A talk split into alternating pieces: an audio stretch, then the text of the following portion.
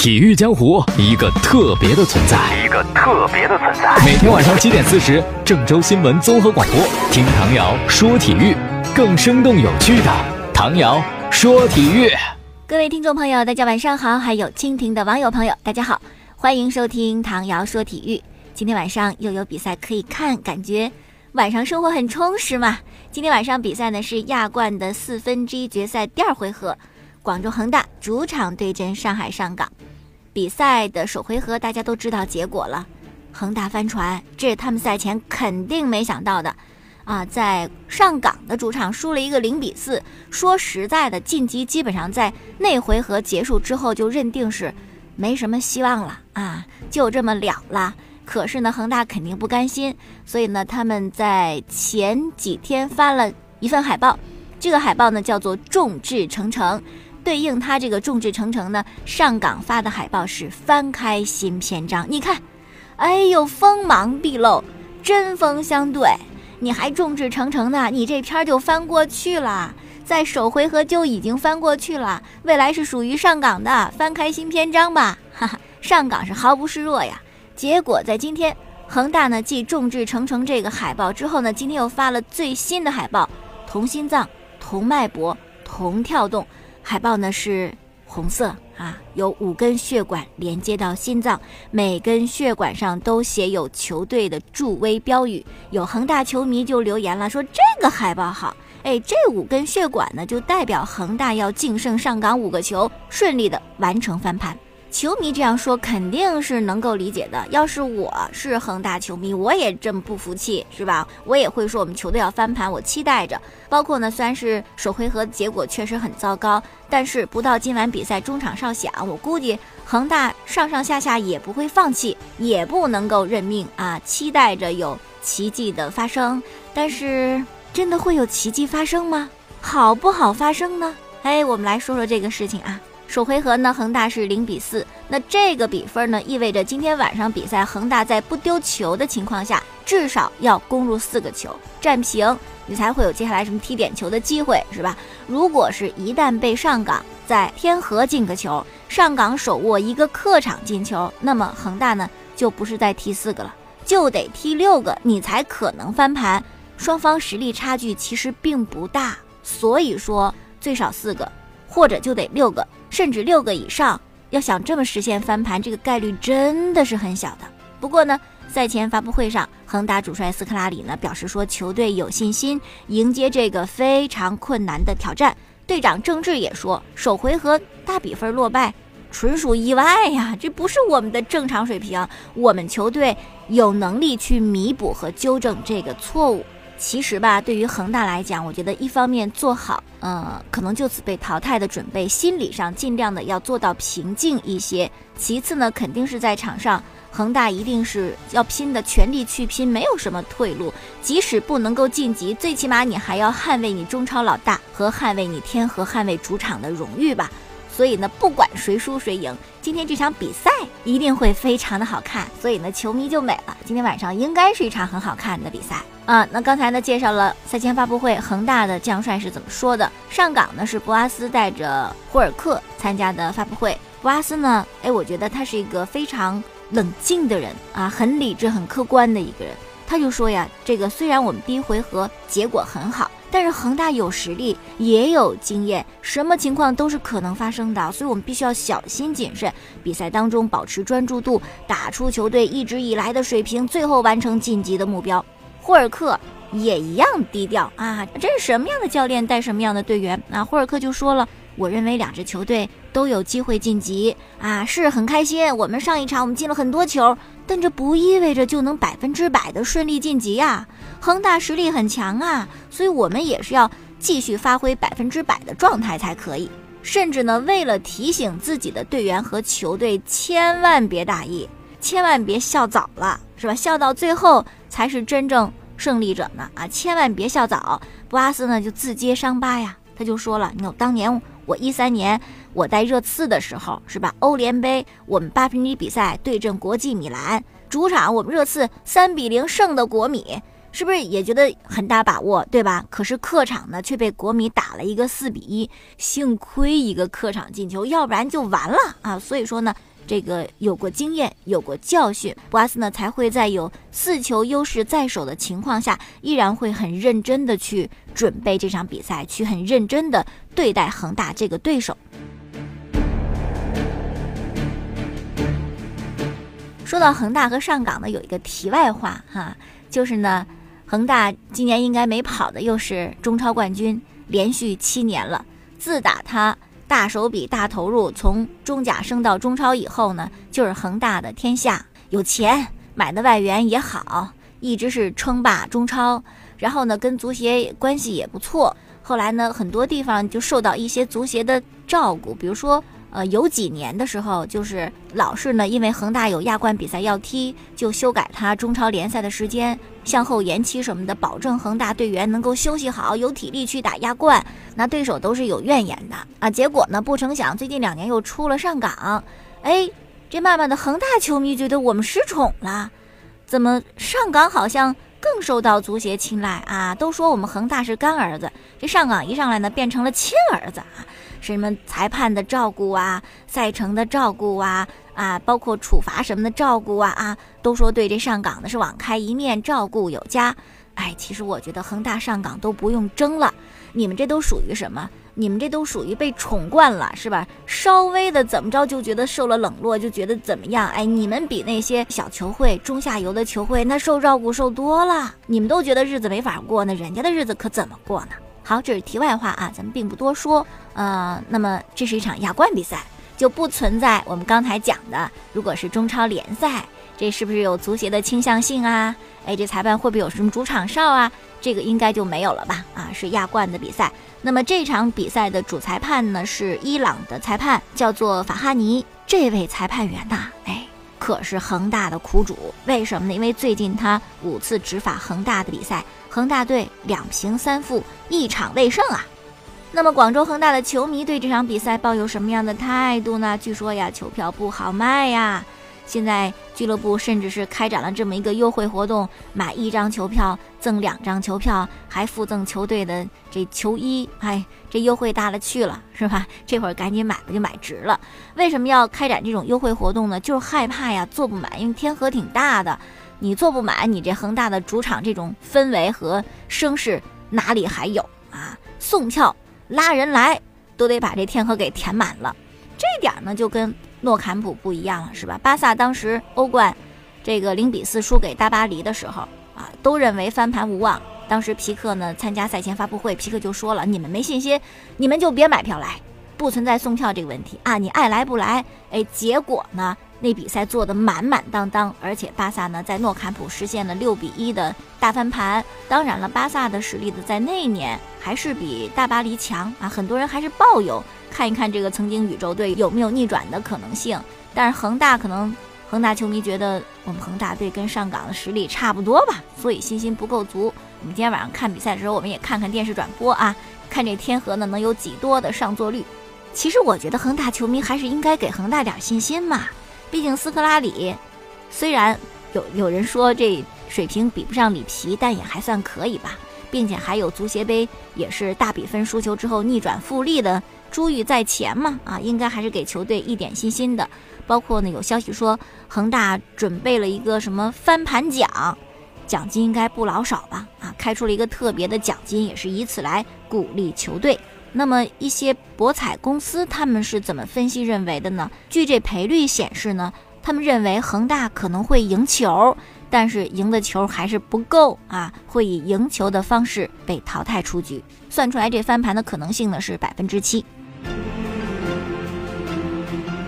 好了，接下来我们说一说上海绿地申花。上个周日呢，主场输给了河南建业，哎呀，积分都跟我们一样了，排到了第十二位，接近了保级区。申花就坐不住了嘛！当天下午，说是这个波耶特就辞职了，紧急把这个球队的技术顾问吴金贵扶正，成为球队的主教练。哎呀，波耶特呀，也确实是该走了。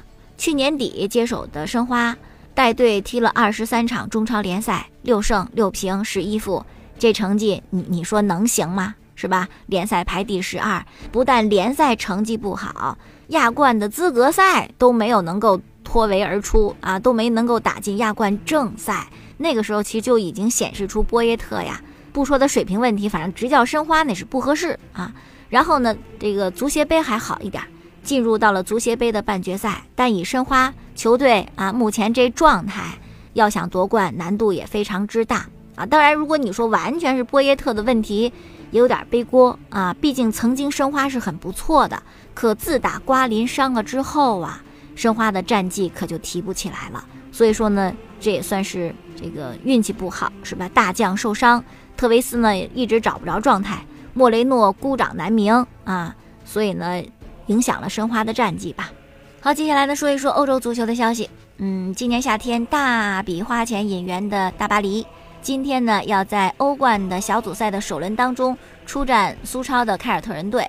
这个我觉得对现今的巴黎圣日耳曼来讲呢，这不成问题呀。即使迪玛利亚和帕斯托雷有伤啊，不能上场，不影响他们获胜。雄心万丈的巴黎圣日耳曼。今年呢是引进了姆巴佩和内马尔，确实球队的实力大大提升，在法甲我觉得就已经可以肆无忌惮的去赢球了啊。那么欧冠呢是分在了 B 组，除了凯尔特人之外呢，还有拜仁慕尼黑和安德莱赫特。嗯，拜仁现在有点走下坡啊，所以说呢，有可能还可以跟拜仁争一争小组的头名呢。说到这个拜仁最近出现的问题呀，一来是球队战绩不好，有人就怀疑安切洛蒂的这个执教能力。甚至昨天还讲嘛，都有传言说安切洛蒂都已经找好下家了啊，今年冬天就准备走人了。那么还有就是两名大将啊，也是把这球队搅的是乌烟瘴气的，一个是莱万多夫斯基，一个是穆勒。最近呢，德国的足坛名宿拜仁的俱乐部主席鲁梅尼格那就坐不住了，接受媒体采访就公开批评了莱万多斯基和穆勒。啊，鲁梅尼格就说了，我们拜仁呢一直秉持着很严肃的。和成功的我们自己的足球哲学呀，我们享受我们的这种足球哲学给我们带来的伟大成功啊。其中有一点就是忠诚啊，忠诚对一名球员来讲非常重要的，不应该像莱万那样看重金钱和胜利。鲁梅尼格说了，很显然莱万多斯基受影响了，看着内马尔那天价的转会费，心里边是蠢蠢欲动啊。但他必须记着，他是一名受雇于拜仁的球员。而且我们给你的钱也不少，你挣着很高的薪水，你又去批评教练，你又批评球队，你又批评队友。我个人来讲，我都想跟你过不去了。你怎么能这样做呢？然后呢，鲁梅尼格又举了个例子啊，说你莱万，你不是想多挣钱吗？你不是想走吗？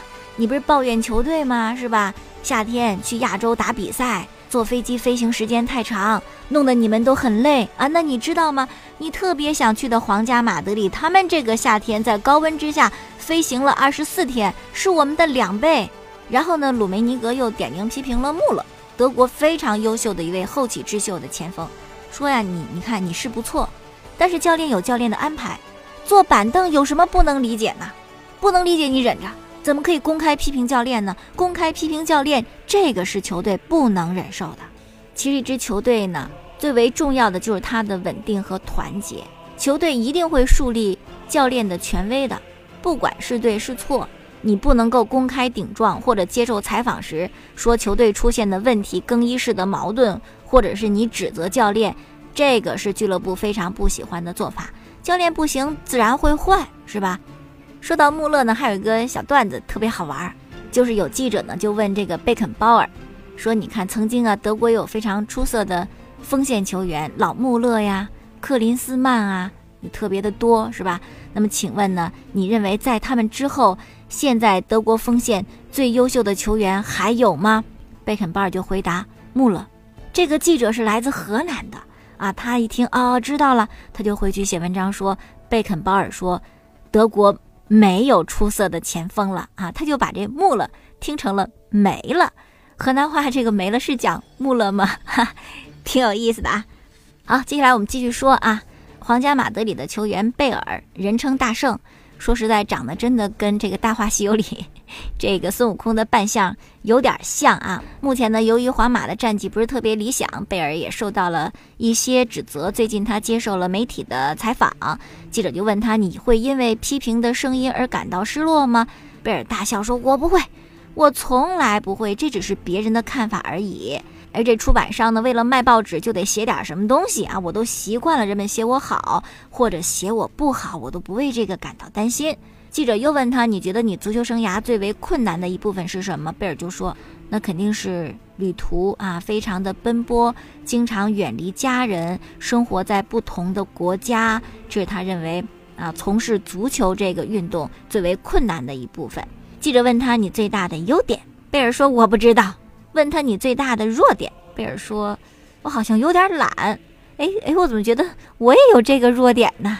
啊，这是关于贝尔的一个采访啊。今天的梅西火了，社交网络上也刷屏啊。怎么回事呢？说是明天呢，这巴萨就要打响欧冠的小组赛首战了，对手是小组当中实力最强的尤文图斯。结果呢？结果呢？梅西很有心情啊。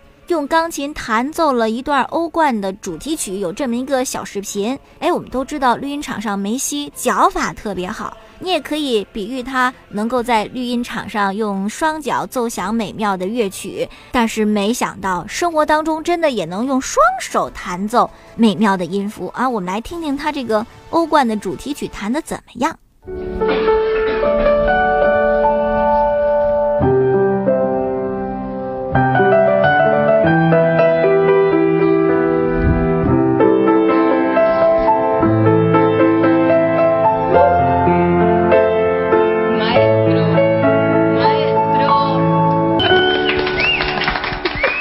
这是梅西弹的，那么真正的欧冠主题曲是什么样子呢？我们再来听听看。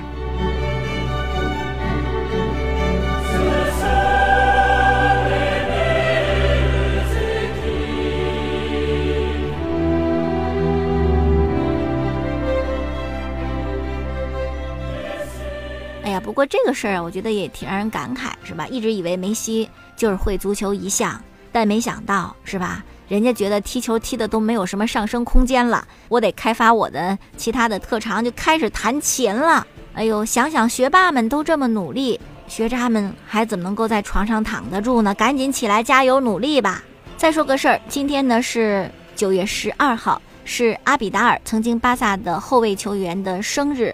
阿比达尔呢有一个绰号叫抗癌斗士，因为他在一一年年初的时候呢被诊断为肝癌，后来就做了手术。手术之后七十一天重新回到赛场，正好那天的比赛呢是欧冠的决赛。一个肝癌手术后的患者，七十一天以后首发踢满了九十分钟，最终帮助巴塞罗那获得了欧冠的冠军。然后呢，就颁奖仪式，我们都知道，通常来讲呢，这个奖杯是由队长高高举起。结果那天那几个队长啊，都是一样的想法。让阿比达尔第一个接过欧冠的大耳朵杯，然后高高举起，把这份无上的荣誉先让他来品尝一下。